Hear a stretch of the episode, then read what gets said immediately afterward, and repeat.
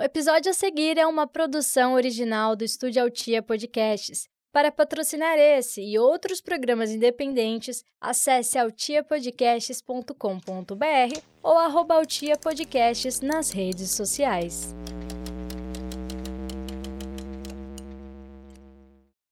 Esse programa é um jornal fictício que não tem compromisso algum com a verdade e que tem como único intuito propagar o caos e a desinformação. Ele também pode conter gatilhos emocionais, então se você é uma pessoa ansiosa, deprimida ou simplesmente fica abalado com a ideia de que todas as pessoas que você ama vão morrer, ouça por sua conta e risco, ou não ouça.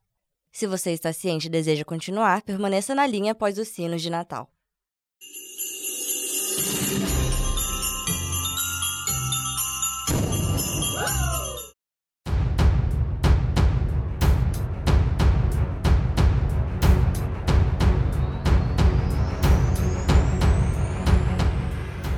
Eu voltei, mas dessa vez eu sumi por tanto tempo que não dá só pra eu voltar como se nada tivesse acontecido. O último episódio postado é de dezembro de 2021 e o que aconteceu comigo logo depois foi algo que provavelmente aconteceria em algum momento da minha vida. Eu fui na minha última consulta do ano com meu psiquiatra e eu fui avisada de que ele e a minha psicóloga tinham entrado num consenso de que eu estava bem suficiente para tentar viver sem os meus remedinhos na cabeça. E o máximo que podia acontecer era eu ficar deprimida de novo e ter que voltar a tomar meus remédios. E aí, olha só que surpresa, foi exatamente isso que aconteceu. Tentar tirar minha medicação me jogou de volta no fundo do poço, mas dessa vez por seis meses. Eu fiquei seis meses travada na cama olhando para o teto. Chegamos à conclusão de que talvez eu tenha que tomar remédio pro resto da minha existência. E quando eu digo chegamos, eu não tô me referindo só a mim, nem ao meu psiquiatra e a minha psicóloga. Todos ao meu redor concordaram, porque meio que eu fiquei insuportável. Eu não sei se você ouvinte já passou pela experiência de tomar antidepressivo ou estabilizador de humor ou qualquer tipo de remédio para cabeça, mas a maioria deles tem um efeito colateral muito específico que é te deixar meio anestesiado. Só que eu tomo remédio faz tantos anos que eu tinha esquecido que tô anestesiada. Ai, mas como assim anestesiada? Eu só descobri quando a anestesia passou. Ficando sem remédio, eu consegui sentir tudo sem essa névoa do antidepressivo, e eu percebi que antes eu não sentia raiva, nem tristeza, nem nenhuma emoção muito intensa. Eu percebi que as pessoas são muito irritantes e eu quis xingar todo mundo que interagia comigo na internet. Meu namoro atual ele já começou comigo medicada, e no momento que eu parei com o remédio, eu me vi desconfortavelmente apaixonada. Eu olhava pro meu namorado e sentia vontade de chorar de amor. Gente, o que, que é isso? Sentir tanto de forma tão intensa é muito desconfortável. E o pior, não combina nem um pouco com a minha estética. Vocês que aguentam a vida inteira sem remedinhos estão de parabéns, mas eu não quero isso daí pra mim, não. Mas fazendo as contas aqui, se eu fiquei só seis meses deprimida, por que é que eu demorei um ano para voltar? E é porque eu demorei mais uns dois meses reorganizando minha vida, e os meses restantes foram só por causa desse trecho do último episódio. Acho um charme que seja sempre um mistério, até para mim, quando é que vai ter episódio novo. Mas se vocês pedirem com jeitinho, pode até rolar um especial de Natal ou de Ano Novo. Só que não é pra vir me cobrar, não. É pra desejar aí no seu canto em silêncio, que eu prometo que eu vou tentar captar os sinais de vocês aqui de dentro do estúdio da Otia. Eu queria voltar com o especial de Natal um ano depois, só para não perder a piada. E eu espero que vocês entendam, porque é exatamente o tipo de piada horrível que eu esperaria se fosse meu ouvinte. Então, o programa de hoje é um especial de Natal cheio de notícia boa para alegrar o seu fim de ano.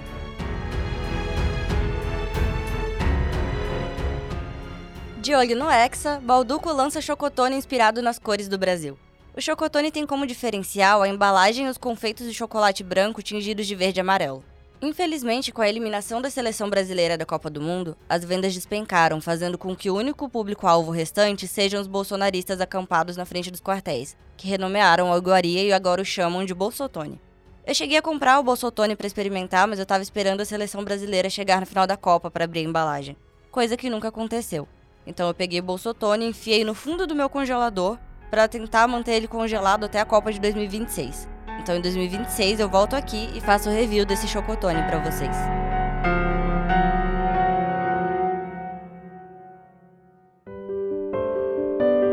Você tem se sentido triste? Tem a sensação de que só incomoda as pessoas à sua volta? Não vê mais sentido em coisas que você amava fazer? Cuidado, você pode estar com depressão. E nós, da Clínica Estabilize, podemos te ajudar. Se você está sem forças para levantar da cama, nós temos profissionais prontos para ir até a sua casa, te dar banho, escovar seus dentes e te arrastar até a clínica, com condições especiais nesse fim de ano. Aproveite! Chegou a sua hora de tentar ser feliz.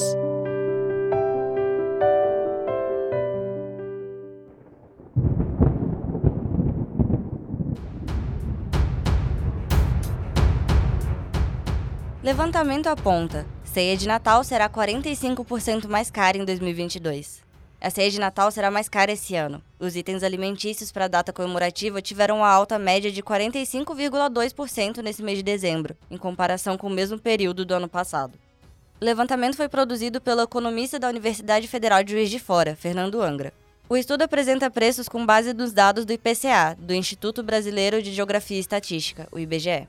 A pesquisa analisou produtos que costumam fazer parte da ceia de Natal de uma família brasileira. A maionese, por exemplo, deverá ter uma alta de aproximadamente 30% na comparação entre dezembro de 2022 e o mesmo mês do ano passado. Já o preço das aves, na média, ficou 32% mais caro no mesmo período analisado. O aumento no custo dos produtos foi puxado, principalmente pelo avanço da inflação no país ao longo dos últimos meses. Além disso, Fernando Angra aponta o encarecimento do dólar como outro fator responsável pela escalada do preço dos itens natalinos. E agora vamos para o quadro de participação do ouvinte, em que você, ouvinte, pode participar mandando um áudio de até um minuto para o meu Telegram, que é www.mlna, igual a todas as minhas redes sociais. E o áudio de hoje é da Manuela. Olá, Milena, tudo bem? Meu nome é Manuela, tenho 25 anos, eu sou de Araraquara, São Paulo. Quero contar a história de quando o espírito de Natal se vingou da minha família. A gente ganhou um Papai Noel de pelúcia da minha avó, de mais ou menos uns 30 centímetros, que aí meu pai resolveu que ele ia colocar ele para enfeitar na frente de casa. Só que como ele colocou, ele pegou uma corda, fez uma forca muito bonita, muito bem feita, e enforcou Papai Noel na frente de casa, como um ato de rebeldia contra Papai Noel. A gente tinha uma árvore de Natal que ela era de fibra ótica, todos as, os galhos assim, e ela ficava mudando de cor. Era muito bonita.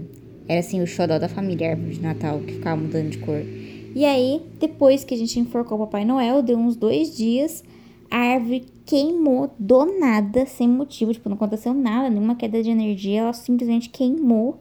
E meu pai, que é uma pessoa que consegue arrumar tudo, não conseguiu arrumar a árvore de jeito nenhum ela simplesmente parou de funcionar e até hoje nossa família acredita que foi o espírito de Natal que se vingou da gente e queimou nossa árvore de Natal porque nós enforcamos o Papai Noel. Aí a gente tirou o Papai Noel da frente com medo de pegar fogo na casa de vez. E é isso. Beijos. Manuela, obrigada pela sua participação. Eu acho que a sua família deu muita sorte que o Papai Noel de verdade não tem o costume de passar no Brasil por conta da nossa tradição dos fogos de artifício porque os fogos meio que assustam as renas e tal. Porque se ele viesse, eu tenho certeza que quando ele visse Papai Noel de pelúcia enforcado no portão, ele ia pessoalmente tacar fogo na sua casa. Pesquisa indica que Natal é um dos momentos da vida de maior irritação. Na contramão do clima festivo dessa época do ano, não são poucos os que se sentem deslocados. O estudo aponta que o nível de estresse do brasileiro sobe em média 75% nessa data. Uma pesquisa conduzida pela Universidade Federal do Maranhão, a UFMA, mostrou que o nível de estresse do brasileiro sobe em média 75% com a chegada do dia 25 de dezembro. Ainda de acordo com o estudo, a carga de ansiedade e preocupação durante as festividades natalinas é maior do que em qualquer outro período do ano.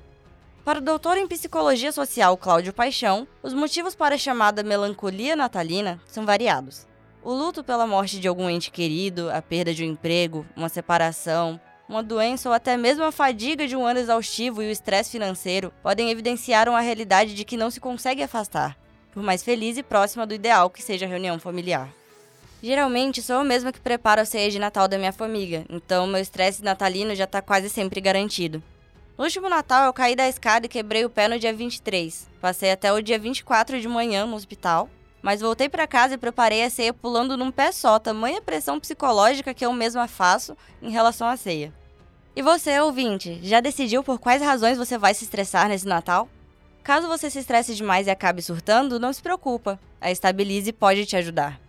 E esse foi o episódio de hoje. Eu espero que vocês tenham gostado. E se você conhece alguém que escutava esse programa que foi interrompido um ano atrás, faz um favor para mim. Avisa que eu voltei. Um Feliz Natal para todo mundo.